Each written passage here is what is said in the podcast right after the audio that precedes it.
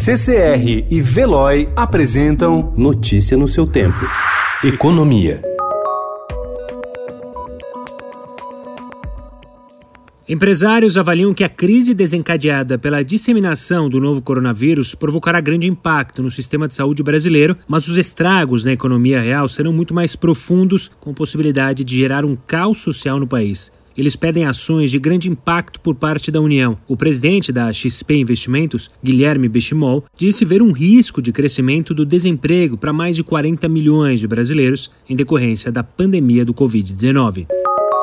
O BNDES anunciou ontem as primeiras medidas para tentar reduzir o impacto do novo coronavírus na economia. O banco diz que vai destinar 55 bilhões de reais, o mesmo valor do seu desembolso em 2019, para reforçar o caixa das empresas e apoiar trabalhadores. Outras medidas serão divulgadas nas próximas semanas, segundo o presidente do banco, Gustavo Montesano, e vão envolver ajuda a estados e municípios, além de companhias aéreas, turismo, bares e restaurantes, segmentos mais atingidos pela pandemia.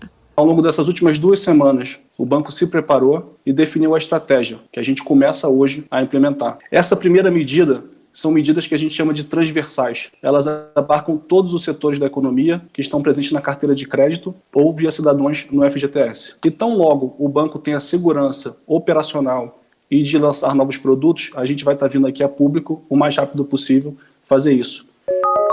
Ocorreu no mundo todo e agora também nos Estados Unidos. Quanto mais as pessoas ficam em casa para evitar a pandemia de coronavírus, mais ficam grudadas nas suas telas. Na Coreia do Sul, com o número de casos disparando, a audiência de TV aumentou 17%, de acordo com a Nielsen. Na Itália, no mês passado, a audiência televisiva cresceu 6,5% e na Lombardia, região mais afetada pelo vírus, o aumento foi de 12%. A mesma tendência é observada nos Estados Unidos. Na área de Seattle, o uso total da TV aumentou 22% em 11 de março, em comparação com a semana anterior. Em Nova York, no mesmo dia, com mais pessoas começando a trabalhar a partir de casa, o uso total da tela subiu 8%. Notícia no seu tempo. Oferecimento CCR e Veloy.